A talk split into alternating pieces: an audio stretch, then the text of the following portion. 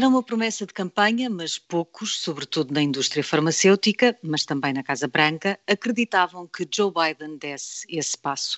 O presidente dos Estados Unidos decidiu apoiar o levantamento das patentes das vacinas, contra a opinião da sua secretária do Comércio, por exemplo, uma decisão que, na verdade, tem mais de estratégia política do que de combate à pandemia.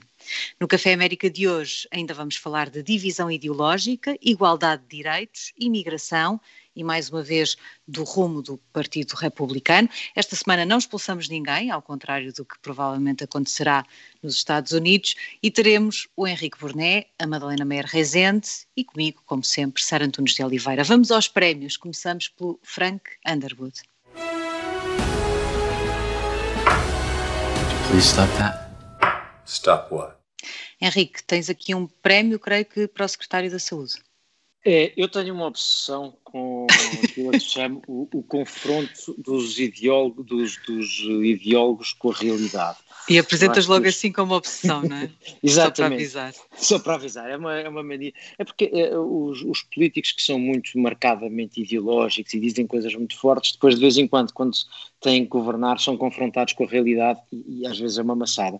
É um bocadinho o que está a acontecer ao, ao Javier Becerra, que é o secretário da Saúde, o, o, o departamento tem um nome fantástico, uh, Saúde e Assuntos Humanos, uh, e, e, ele é, portanto, responsável pela saúde e fica a, sua, a seu cargo lidar com os imigrantes, em particular com as crianças que chegam à fronteira e que uh, não, têm, não estão acompanhadas e, portanto, precisam de ser cuidadas por alguém e o Departamento de Saúde tem que o gerir. Ora, o, o Becerra foi durante vários anos um político vocalmente muito a favor da liberalização da, da, da, da imigração.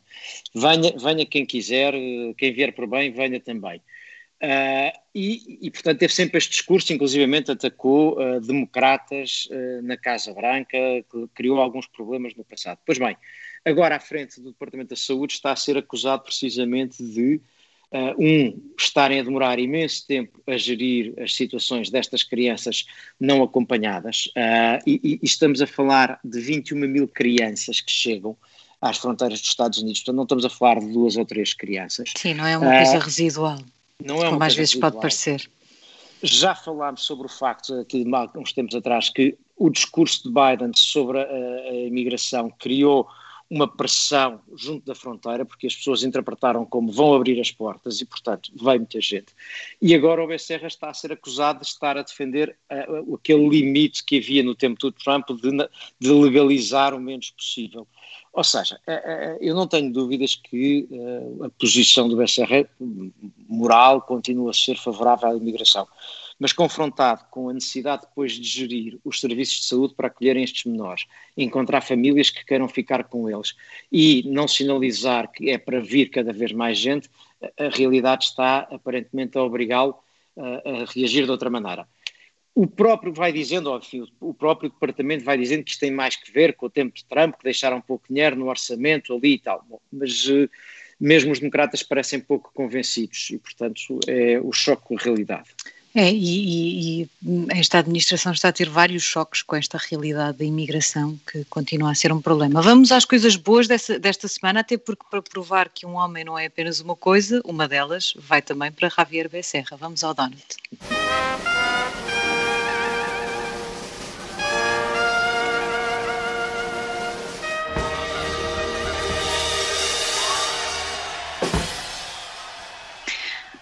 Para o mesmo Javier Becerra, eu tenho aqui uma coisa boa, Henrique. Uh, ah. É que ele é responsável pela saúde e foi precisamente ele que anunciou esta semana que uh, as instituições de saúde voltaram a ser proibidas de discriminar pessoas transgênero. Uh, isto foi uma lei que foi mudada na, na administração de Trump, que retirou as questões de género como questões passíveis de discriminação e, portanto, as instituições de saúde, dos hospitais às seguradoras, deixaram de estar proibidas de discriminar pessoas em função do seu género uh, e agora isso foi alterado. Nós já sabemos que a administração Biden quer uh, repor uma série de regras que protegem os direitos da comunidade LGBT uh, e, e, e, este é mais um passo, mas nós também já falamos sobre várias decisões que depois eh, são despropositadas e que falham o objetivo. Este, esta parece-me daquelas mais evidentes. Não há, não Aqui... pode haver Aqui não há dúvidas. Não, não é? pode haver Agora, nenhuma dúvida em relação a isto, não é? Onde, onde há dúvidas, Sara, e, e, pode dar discussão e dá discussão, é quando entra na questão do, do desporto. Tema que já tem sido trazido e que está também uh, a ser E que voltou agora com os Olímpicos, não é? Exatamente. Exatamente. Uh, porque aí, ainda há pouco tempo, houve uma, uma desportista, precisamente, que era, que era homem e agora é mulher, e dizia: Eu não posso concorrer com as mulheres porque eu tenho, obviamente, uma, a minha complexão física dá-me uma vantagem competitiva. E, tem havido e foi criticadíssima por isso. Criticadíssima, como a Navratilova, que é insuspeita de ser, quer dizer, é insuspeita de ser anti-LGBT, tirando por alguns ativistas que dizem que ela, apesar Sim. de ser assumidamente lésbica, é anti-LGBT, pronto. Uh, mas que já vem dizer a mesma coisa. Ou seja, há algumas pessoas que dizem aquilo que a mim parece ser bastante razoável, que é há situações em que, mais do que o género, conta de facto o sexo com que nasceu e o, a, a, a complexão física. física. Certo. Sim, é, um caso, é, é, realmente um caso onde estas, a evolução de, das questões de género fez contradizer, digamos assim, as, os, o, que os, o que as feministas e os feministas inicialmente diziam, não é? Que, é, que há, há, há que promover as mulheres, de certa maneira, para poderem ter uma igualdade de oportunidades, caso que no desporto se torna claramente uh, não existente. Mas não me estraguem aqui a doçura. Não, não, não. Uma... Ah, pronto. Não tem nada a ver.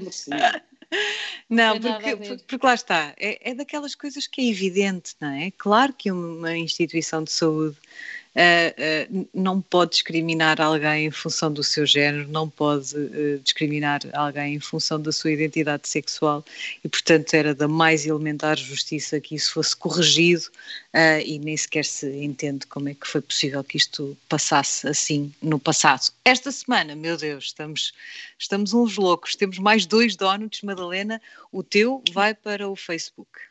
É verdade, o, o, Facebook tem uma espécie de, de Tribunal Supremo que vem, digamos, uh, uh, questionar se as decisões que a, que a, empresa faz são ou não uh, constitucionais, digamos assim, e, e, desta vez foi sobre a questão de, de, do ban de Trump pelo Facebook a propósito uh, das, da sua incitação à violência uh, em janeiro deste ano. E, e, eu acho que a decisão foi uma decisão equilibrada. Por um lado, disse que uma plataforma deste género não pode banir indefinidamente uh, o, o ex-presidente, mas por outro lado que ainda poderia uh, considerar-se que Trump constitui uma, uma ameaça à, à, paz pública, portanto, por assim dizer. E, portanto, de certa maneira, prorrogou uma decisão final, mas penso que é uma decisão equilibrada e, de facto, uh, não se pode banir indefinidamente um, um, um, político destas redes sociais. Portanto, acho que aqui. Uh, mas esse é o boa... problema com esta decisão, que é, uh, ok, não, agora foi acertado, mas não pode ser indefinidamente. Então, quando é que vai ser? Porque pode eu não. não... Pode, pode, eu acho que é, é claro que, que, em termos de, liberdade de expressão, é muito problemático as redes sociais, e nomeadamente estas que tendencialmente tendem a, a ser mais restritivas em relação às, às, opiniões mais conservadoras, que o façam uh, e, e, de facto que se, que se separe completamente uh, as redes sociais em termos ideológicos, não é? Quem é que pertence e quem é que não pertence. Uh, e, portanto, uh, acho que a decisão é equilibrada, não é? E acho que vai ter que se, mais uma vez, daqui a seis meses, reavaliar se de facto Trump ainda é uma ameaça um, à paz pública. Queres fazer uma aposta? Eu, eu, eu, eu, eu, tenho aqui, eu tenho problemas, tenho problemas alguns que são divergentes, ou seja, não tenho uma, uma posição completamente Sim. clara sobre isto, porque por um lado acho que eu, eu, vivo confortavelmente com a ideia de que as empresas que oferecem serviços devem ser razoavelmente livres a prestar os seus serviços. Acontece que estas plataformas dizem que não, tem, que não são responsáveis pelos conteúdos editoriais, ou seja, eu acho perfeitamente normal que um jornal, uma televisão decida que não entrevista a pessoa A, B ou C Eu, eu, acho que esta pessoa é uma ameaça, é uma, não tenho problema nenhum nisso. Agora, dizerem simultaneamente que não têm responsabilidade editorial e, portanto, não podem ser responsabilizados pelos conteúdos, mas depois quererem proibir alguns discursos que acham que incitam o ódio, mas depois aceitar outros discursos, é sempre o exemplo dado, é dos ayatollahs do, do, do Irão e, e, de outra, e, de outras uh, criaturas simpáticas que podem, que não são uh, impedidas. Eu tenho sinceras dificuldades, e sobretudo isto que a Madalena dizia, o tribunal do Facebook, valha-me Deus, eu tenho medo destes, destas coisas, não, não, não, não fico muito confortável. Percebo o teu ponto, Madalena, pelo menos há aqui uma ideia de que isto não pode ser para sempre, mas estas redes estão a assumir então que têm responsabilidade pelos conteúdos editoriais. Isso... Exatamente, exatamente, e é, esse, é essa a direção uh, em, que, em que a, digamos, a, a regulação da, internet está, está a seguir e, e, obviamente que tu podes achar, e eu também acho que isto é problemático, ou seja, uh, estamos aqui a pôr em causa a liberdade de expressão, não é? E, e o facto de existir um, um digamos, este, em, em, em inglês chama-se o board, não é? Não é um tribunal, isto é um, é, é, um, é um conselho eh, que esperemos que seja razoavelmente diverso do ponto de vista ideológico também. Uh, portanto, já aqui estamos a, estamos a considerar que a empresa poderá uh, pôr-se sob a supervisão de um, de um órgão externo que não controla e que tendencialmente, enfim, esperemos que tenha alguma sensibilidade para a questão da liberdade de expressão. Uh, mas, é, mas, mas é claro que estamos a chegar ao fim, acho eu, de um, de um, de um período em que este caos e esta pluralidade que, que existia na, nas redes sociais está a chegar ao fim, acho que sim. E com o risco depois de ter redes sociais para cada, para cada facção, que também é, se é melhor. É. Certo, é certo. É, é, que aliás já tinha surgido quando Trump disse que ia criar a sua própria Isso. rede social, percebeu-se que o caminho Exato. seria por aí. Henrique, tu esta semana também tens um donut porque estás agradado, presumo, com o regresso da divisão ideológica. É isso. Uh, eu acho que é, é, é preciso distinguir o, o, aquilo que era a, hiper, a hiperpolarização moral do tempo de Trump em que era os bons contra os maus, os maus contra os bons, daquilo que é a polarização política dos Estados Unidos, que é habitual. Há dois grandes partidos, e embora depois haja zonas de confluência, mas há dois grandes partidos com grandes linhas ideológicas que, que, que, os, que os dividem. E isso, eh, que a divisão seja à volta disso e não à volta da bondade ou maldade dos princípios que os orientam, seria, é seria uma boa notícia. Ora, há, apesar de tudo, algum regresso de ideologia, porque nós acompanhámos durante a pandemia alguma uh, uh, unanimidade a favor de intervenção do Estado, dinheiro público, uma espécie de uh, Estado social de emergência nos Estados Unidos que não tinha os mecanismos que tinha tradicionalmente. Pois bem, agora que estamos a assistir a desaparecer este acordo, por um lado, a propósito do plano de Biden sobre as infraestruturas e uh, a segunda parte do plano que tem uma componente mais social, os republicanos já levantam uh, objeções, dizem as infraestruturas, sim, esta parte mais social temos dúvidas. O que é razoável porque é uma discussão ideológica perfeitamente aceitável. E agora estamos a assistir a outra coisa. Uh, nos, há poucas semanas, há poucos dias, uh, saíram as, os resultados do desemprego, da evolução do desemprego em abril, que davam um sinal negativo, isto é, não estava a crescer o emprego como se estava à espera. E vários republicanos vêm dizer, lá está, é o excesso das medidas de apoio aos desempregados. E a propósito disso, há já dois estados governados por uh, republicanos, o Montana e a Carolina do Sul, onde estão a retirar os subsídios aos desempregados porque fazem as contas e invocam que os desempregados têm com isto um incentivo a manterem-se no desemprego em vez de regressarem à economia. E invocam precisamente estes números para dizer, estão a ver, é por isso que o desemprego não está a reduzir. Eu não estou aqui a ir para a questão de fundo, não é essa aqui que me interessa. O que me interessa aqui é eu prefiro que a política seja à volta destas divisões ideológicas e que fazem parte da normalidade americana, sendo que alguns dos argumentos na Europa parecem absolutamente bizarros, mas fazem parte da normalidade americana, do que quando a discussão é sobre se o Trump roubou ou não roubou as eleições, se ele é pérfido ou não é pérfido. É outro ou... tipo de divisão. Exatamente. Exato, é uma divisão ideológica. É a divisão não é saudável, é não é? Não, é, é, a divisão sobre as questões económicas, não é? Que, que tinha sido uh, subordinada, a, a, enfim, ainda está, de certa maneira, às questões uh, culturais, à guerra cultural que a estava cultural. Em, em, curso. Portanto, este, este ouviu-se. Isto ouviu-se muito bem, estamos aqui em choque. Portanto, eu acho que é a questão, é a questão da, da, da, da, clivagem cultural versus a clivagem económica, que aqui está a ser um bocadinho. Uh, está a vir ao de cima de forma mais salutar para, para a democracia, penso eu é uma divisão diferente daquela que se vive atualmente. Vamos para um intervalo, para as notícias. Nós voltamos já na segunda parte, não se esqueça, ainda temos os disparates eh, e prémios para entregar e o tema da segunda parte até já. Esticámos-nos na primeira parte, portanto, nesta segunda ainda vamos ter dois prémios para os disparates da semana. Vamos ao Sara Pelli.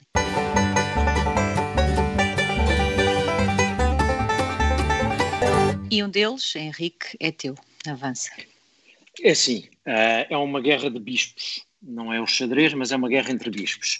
Eu explico. O, de um lado, o bispo Salvatore, eu, eu não tenho culpa, ele chama-se mesmo assim, Cordelione, uh, de São Francisco, e do outro Estás bispo.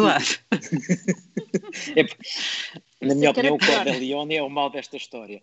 Uh, e, e, o outro é o Robert McElroy, de San Diego, e é jesuíta. E o que é que acontece? O Cordelione veio dizer que políticos que defendem publicamente o aborto, uh, políticos católicos que defendem publicamente o aborto, deve, não devem ser não devem poder comungar, portanto, excomungados. Uh, o, o, o, Robert McElroy, o bispo de San Diego, veio dizer que uh, é uma péssima ideia misturar estas coisas e a, a Igreja pôr-se nestas conversas. Acontece que vai haver uma reunião da Igreja americana em junho deste ano e há o risco deste assunto ser tratado. Ora, eu, eu diria que a Igreja uh, Católica, tendo pela primeira vez há muitos anos um católico como presidente, Joe Biden, uma católica como uh, Speaker of the House, a Pelosi. Uh, estar uh, entusiasmada em querer atacá-los e tornar o, as suas posições sobre o aborto uma matéria para confronto com a Igreja Católica não parece nada um bom sinal. E o resto, nos Estados Unidos, a Igreja costuma saber distinguir muito bem a religião da política, a, a, ponto de ser possível falar de religião, porque não costuma haver demasiada confusão. Parece-me que aqui o Bispo Cordelione um, não, não, Sim não está Sim, no bom caminho. Pois, eu acho que é que há realmente uma verdadeira guerra civil dentro da Igreja Católica, não é? Na, é mais na, isso, na não tem tanto a ver é. com os Estados Unidos, certo? Mas mais nos Estados Unidos do que noutro sítio qualquer, de facto. É, mais ou menos. Há, há, há uma, sim, é verdade que nos Estados Unidos ela é mais evidente, mas também vimos isso agora uh, na Alemanha com, com alguns bispos uh, a decidirem que deviam abençoar as uniões, uh, sejam elas entre pessoas do mesmo sexo ou não. Uh, uh, e, e, e, portanto, essa divisão entre conservadores e progressistas uh, depois tem estes, estes reflexos específicos em países diferentes, não é? Mas é que aqui tem uma projeção na política, claro. porque a discussão sobre os mais conservadores, menos conservadores, enfim, ela projeta-se na política de alguma maneira. Mas lembram-se do padre que não deixou o Joe Biden comungar, não é? Pois, deve ser Sim, amigo do Cordelione. Uh, Mas é, isto é uma divisão doutrinal, ou seja, entre os que acham que o aborto é uma questão de direitos humanos e que, portanto, têm que intervir, não é? E têm que pressionar os políticos para proibir, e os que acham que é uma questão de, de enfim, é uma expressão de, doutrinal da, da, da, doutrina e, portanto, dentro da, da teoria, enfim, da doutrina de liberdade de expressão, de liberdade religiosa, não o podem uh, até fazê-lo, não podem sequer pressionar os políticos. Portanto, isso é uma, isto é uma, uma, divisão doutrinal muito profunda dentro da Igreja, que já divide há muitos, muitas décadas a, uh, os liberais dos conservadores. Uh, e, portanto, isto não, não, é trivial, digamos assim. Não, não, não isto, para, eu, eu, não, eu não estou a questionar a, a, posição, não estou, não estou sequer a questionar, evidentemente, a posição da Igreja sobre o aborto. A minha questão aqui tem que ver com tornar isto numa questão ad hominem e explicar especificamente a estes políticos não devem. Isso é que me parece que a Igreja entrar por caminhos, a Igreja americana entrar por caminhos onde não costumava e, e, e fazia melhor em continuar a não entrar. Hum, e que a Igreja sempre fez ponto de honra, genericamente, não é? De não entrar em determinadas áreas, precisamente porque áreas em que não vale a pena, não, não, não é o seu caminho. Uh, uh, Madalena, nós as duas dividimos hoje aqui um Pellin, que na verdade podia ser um Underwood, provavelmente até pende mais para o Underwood, tem a ver com aquilo que presumivelmente vai acontecer esta semana, uh, com o Partido Republicano a afastar Liz Cheney.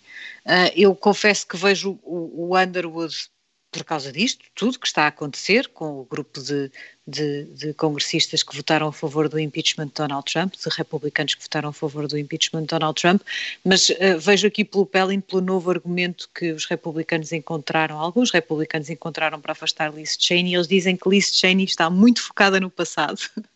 Sim, e eu, que é preciso, eu, eu, eu, nem consigo nem rir, não rir a dizer isto. Está muito focada no passado e o partido tem de olhar para o futuro e, portanto, mais vale afastá-lo.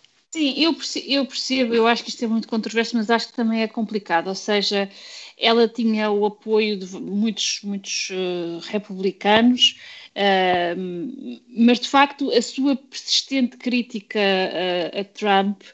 Uh, está a ser considerada por alguns que antes a apoiavam como, uh, enfim, não uma questão dela falar a verdade e tudo isso, mas no fundo estar a prejudicar o, o partido por, por estar a levar a roupa suja em público, de certa maneira.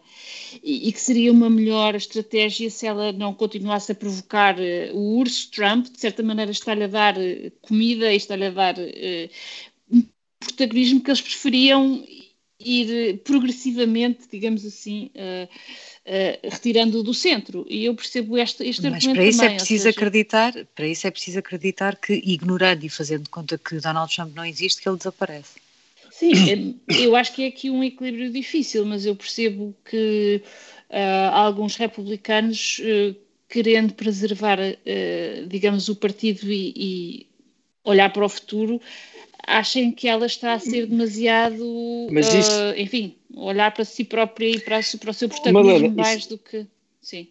Eu, eu, percebo isso, por exemplo, já que falámos dele várias vezes aqui, o Mitch McConnell, por exemplo, eu acho que tem feito parte dos que querem seguir em frente, mudar de assuntos. Uh, e por é. isso teve aquela estratégia de, no impeachment, uma no cravo, outra na ferradura, encerrar o assunto e mudar de assunto, porque a vida do Partido Republicano deve ser outra coisa, aquilo que falávamos no fim da primeira parte, deve ser sobre ideologia e sobre uh, propostas políticas diferentes. Agora, o problema é que neste caso da Liz Cheney, isto parece muito mais um castigo uh, do que verdadeiramente um vamos mudar de assunto, porque a alternativa não é uma, um, um, candidato que seja, para ficar com o posto dela, não é um candidato que seja uh, um, um moderado, alguém que mudou de assunto. E por outro lado, isto também tem que ver com a ameaça que há dos, do, da ala Trump em combatê-la nas primárias na, na, na, da próxima vez. E, portanto, eu percebo o argumento do, do, do, Partido Republicano não ficar encerrado neste assunto. Mas, mas, mas, usar esse argumento para castigar um dos lados apenas é que me parece que não, não, não colhe. É que eh, o, o, o, que, o que é que estão a fazer os republicanos que continuam a dar força à teoria da, da Great Lie? Exato. Estão a olhar para a frente. Uh, portanto, eu, eu, eu, percebo aquilo que tu dizes, mas, mas eu não acho que seja essa a base da ideia de afastar Liz Cheney. E acho que se for, é ainda pior, porque, porque eu não acho que seja ignorando o passado que, que o Partido Republicano encontra um caminho para a frente, fazendo conta que não aconteceu ou que já passou. Porque não passou, não é? Está, está aí, não passou, não está resolvido. Sim, mas o resultado pode ser ela dar mais força aos trampistas, não é? Com esta, com esta estratégia. Uh, pois sim, percebo a ideia de alimentar o urso, mas, mas uh, tenho dúvidas de que isto deixe sequer uma boa imagem dentro do partido, uh, sobretudo no que diz respeito à, à divergência de opiniões. Houve pessoas que votaram a favor do impeachment de Donald Trump. Compreendo que isso seja difícil de resolver dentro do Partido Republicano. Não me parece que afastar essas pessoas seja a, a, a, melhor solução. Mas enfim, vamos ver o que é que acontece esta semana, apesar de ser mais ou menos previsível. Vamos ao tema do Café América, da, da segunda parte deste Café América, que tem a ver com uh, o levantamento das patentes das vacinas e a diplomacia nesta área na qual de repente os Estados Unidos aparecem como os principais promotores. Henrique, vês mais uma decisão para resolver a pandemia ou para ajudar a resolver a pandemia ou a estratégia política de Biden? Eu acho que isto tresanda a geopolítica, para ser sincero. Uh, e, e, e, alguma boa, outra nem tanto quanto isso. Ou seja, começando uh, pelo que me parece evidente, os Estados Unidos nesta pandemia foram extraordinariamente originais porque pela primeira vez numa grande crise global nas últimas décadas foram irrelevantes. Uh, quando não mesmo, já conversámos sobre isso aqui também, quando não mesmo tive de chacota ou de exemplo do que não se deve fazer ainda que depois na reta final, mesmo ainda durante Trump, tenham feito algumas coisas bem feitas, mas foram, foram isso, não foram nenhum exemplo para o mundo, nem ajudaram ninguém no mundo. Ao contrário, por exemplo, às Europa, vezes pelo contrário. Exatamente, exatamente. Ao contrário da Europa, que tem exportado vacinas, uh, portanto, tem produzido vacinas na Europa que usa para seu consumo e tem exportado algumas. Os americanos não exportam vacinas e, enfim, todos eles contribuem vagamente para o COVAX, para aquela uh, iniciativa de levar vacinas para, para os países do mundo que têm menos acesso a vacinas. Ora bem, a questão das patentes para mim tem aqui vários equívocos. Primeiro problema há maneiras muito mais rápidas de fazer chegar as vacinas a quem precisa do que libertar as patentes. Comecemos por uma, que é aumentar a produção.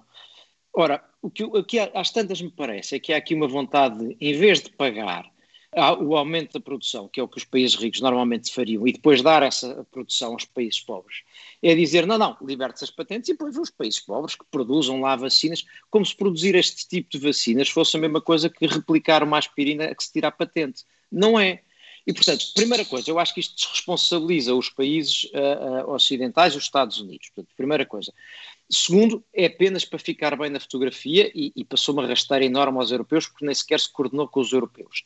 E depois, como os Estados Unidos sabem que isto não é fácil de fazer, porque isto precisa de acordo na Organização Mundial de Comércio, Biden quer ficar bem na fotografia global Uh, e, e, e, deixar que o, que o ónus de não ficar tão bem caia noutros. E aqui deixa-me chamar a atenção sobre duas coisas. É que, de facto, a Rússia e a China têm estado a fazer diplomacia de vacinas. Só que como não têm uh, constituencies, quer dizer, não têm eleitorado a quem responder de facto, podem-se dar ao luxo de, de metade das vacinas que produzem é para vacinar os seus, outra metade é para exportar, para vender ou dar a terceiros os Estados Unidos de facto não podiam começar a vacinar o resto do mundo antes de vacinar a si próprios. É a mesma coisa, nós em Portugal também não acharíamos muita graça que o governo português comprasse vacinas para vacinar terceiros antes de vacinar o país. É da natureza das coisas. Bom, mas então eh, o problema que existe aqui é outro. Portanto, estão a tentar transferir. A, mas os Estados Unidos não fizeram só isso, Henrique. Os Estados Unidos não, não quiseram vacinar-se primeiro os seus antes de tomarem esta decisão apenas.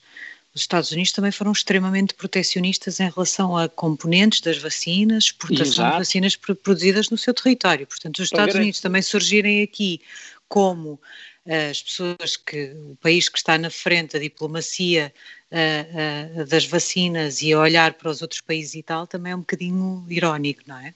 Exatamente. Sim, eu, eu, eu, percebo o teu argumento e até eh, concordo com ele. Acho que no, no curto prazo esta, este levantamento das patentes não vai ajudar muito os países mais, uh, enfim, mais, mais pobres. Ah, mas, mas, acho que há aqui uma, uma, questão fundamental. Estas empresas, e agora não, eu não, não sou nada aqueles uh, conspiradores contra a Big Pharma, etc. Mas de facto, estas empresas não tiveram grande risco, ou seja, elas foram financiadas pelos governos. Ah, enfim, de forma muito boa, acho que esta colaboração foi, foi do, do, do melhor que se fez no último ano. E, portanto, de facto, nós estamos aqui, de facto, a, a, a, dar a, estes inventores nenhum incentivo para que eles continuem a arriscar, ou seja, não houve aqui risco. Uh, Porquê é que estas, porquê é que estas empresas devem uh, continuar a beneficiar das suas invenções, que foram, obviamente, muito boas e que, e, em particular, aquelas que tiveram a ver com o mRNA, que foram coisas, eh, enfim, de ponta de lança, e de facto não, não podemos deixar de lhes dar o mérito, mas não percebo porque é que hum, não se pode considerar que isto foi um bem público pago pelos governos e que, portanto, que os governos também devem ter em, em consideração que isto poderá ser, a longo prazo, uma, uh, enfim, um bem público que é, que é universal. E, e, oh, e isso já mas... foi feito noutros, noutros casos, em relação a outras vacinas, pela, pela Organização Mundial do Comércio. E, portanto, apesar de achar que, este, enfim, que esta proposta de Trump a curto prazo não é propriamente, uh, enfim, com os efeitos que, que parecem ser óbvios, mas a longo prazo parece-me fazer sentido e acho que a disrupção que causa na indústria farmacêutica, em particular durante uma pandemia, parece-me salutar. Não, não me parece uh, que vá oh, impedir a inovação e o risco. Sim. Mas, há, mas há aqui um, um ponto curioso, que é, assim sendo, porque que os vários governos, no caso de Biden, pode sempre invocar que não era ele o governo, mas os outros governos não, não disseram isso quando fizeram os financiamentos, porque ninguém disse às empresas: olha, nós vamos financiar, mas depois vocês fazem isto, estamos aqui a pagar, mas depois nós vamos, vamos libertar as patentes. Ninguém lhes disse É mudar as regras do jogo já com o jogo a decorrer. E não, é só Não por causa parece- desse problema. parece- Isso, isso- isso Não parece- não me sim, é aterrorizaria disruptivo, dadas as circunstâncias. Não, eu, eu não ficava horrorizado com mudar as regras a meio do jogo, dadas as circunstâncias. O que eu acho é que na altura Pois. ninguém se lembrou de fazer isso porque sabiam que isso iria desincentivar ah, ah, o- Não a parece, pesquisa da não solução. parece. Ah, tem- Não parece que eles alguma já parte- ganharam imenso com aquilo, já, enfim, já vão continuar a ganhar. Ah, Mais ou menos, Madalena, as patentes também são importantes para manter um processo, que é um processo de investimento permanente na investigação. E, e o processo de patentear um determinado medicamento é uma coisa sempre muito eh, work in progress, não é? Dá-se um passinho, patenteia esse, dá-se outro passinho, patenteia esse, precisamente porque a proteção disso garante que que continua a haver razões para fazer o investimento e para procurar inovação. Portanto, é que é, que é um equilíbrio Sim, muito é- mas é um difícil. negócio- este é um negócio já, já tão livre de riscos, ou seja, nós sabemos que vai continuar a haver ah, pandemia, quer dizer, que a pandemia não vai acabar agora, que eh, vai continuar a haver novas vacinas, que, que elas vão continuar a ser muito ah, lucrativas. E, portanto, para mim é difícil compreender porque é que esta exclusividade se deveria estender também a países demasiado pobres, não é? E que não têm possibilidade de fazer qualquer negócio. Portanto, a longo prazo, não me parece que seja. Mas sabes que isso seria desnecessário se os países ricos fizessem aquilo que deviam fazer, que era mas não me parece partilhar as suas outras coisas, vacinas, não é? Já as- as- até agora a COVAX está a ser um flop. Ou seja, de facto, a, a- a partilha de vacinas, eh, eh, mesmo agora que já se vê que rapidamente os países ocidentais vão ser rapidamente vacinados, ahm, ainda há solidariedade para os países mais pobres, é ainda muito residual. E, portanto, renunciar à proteção das patentes. eh, pode ter exatamente os efeitos perturbadores, eh, mas não sei, não, não me parece que seja esta perturbação seja assim uma coisa tão má, para, para além da dificuldade, é- aqui uma coisa é tu usares, libertares a patente sobre o princípio ativo de um medicamento e produzi-lo uh, no Burundi. Outra coisa é imaginares isto a ser produzido pelo mundo fora e o problema dos componentes todos. Mas depois eu tenho aqui, eu, eu- tenho aqui um problema de fundo que é este. Se queriam fazer isso, tinham, tinham posto isso nas condições. Um. Depois é este discurso anti, antifarma, que não é o teu, que é uns malandros estão a, a ganhar dinheiro com isto. Estes malandros que receberam dinheiros públicos para fazer esta, isto, andam há anos, muitos deles, a investigar até com fundos públicos, com certeza, mas dizer, se o discurso for que os fundos públicos não podem ser usados por estas empresas privadas, então tivessem feito as vacinas no- no- nos laboratórios públicos que também usar, portanto... E, e esse, é, esse é de facto um problema. Esse é de facto um problema nos Estados Unidos, mas que é um problema que tem de ser resolvido nas áreas onde ele existe, de perceber onde é que em determinados medicamentos ou dispositivos médicos há monopólio, perceber porque é que é tudo tão caro, tentar resolver, mas isso agora não é, então agora vamos tirar as patentes das vacinas, também não funciona assim, não é?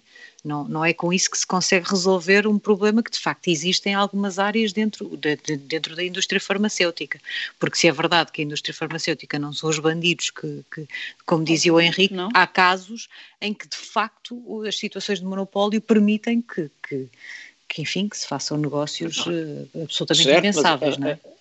a, a solução dos genéricos teve um contributo importantíssimo para o acesso a, a medicamentos a, mais baixo custo. E repara, a própria, a própria Presidente da Organização Mundial do Comércio veio dizer, bom, talvez uma solução intermédia seja, seja mais viável. Sendo que, repara, eu não sou ingênuo, por exemplo, no caso da Alemanha, eu não sou ingênuo da razão, a Madalena terá uma, uma opinião mais avalizada porque está mais perto, mas eu não duvido que na posição da Alemanha contou o facto uh, uh, da Alemanha, da, da BioNTech, que é alemã, ter tido um crescimento da, da, das suas ações de à, à volta de 268% no ano passado. Uh, eu, eu, não, eu não ignoro que a posição alemã leva isto certamente em conta. Eu, eu isto claro. não estou a ignorar. Mas a BioNTech também está a usar esse dinheiro, por exemplo, para abrir novas fábricas e para investir em novos produtos na produção de cancro. Uh, não, na produção de cancro, disparate. na produção de, de, de medicamentos sim, contra sim, o cancro. Sim, sim. Uh, sim, eu, sim. Oh, oh, deixa-me deixa só pôr uma nota, porque Eu tenho aqui dois pontos que acho que são importantes ter presente. Um é com um bocadinho como o princípio das expropriações. Se uh, há uma estrada que precisa passar pelo meu terreno, uh, são todos, e é um bem público, são todos que têm que pagar pelo bocado de terreno que eu fico sem. Não sou eu que tenho que dar o meu terreno a benefício de todos. Um. Dois, neste caso, pode haver um desincentivo não estava nos contratos porque ninguém se lembrou de fazer, porque na altura teriam medo que isso funcionasse como desincentivo. Agora é fácil dizer que se calhar não era, mas na altura tinham medo que isso funcionasse como desincentivo.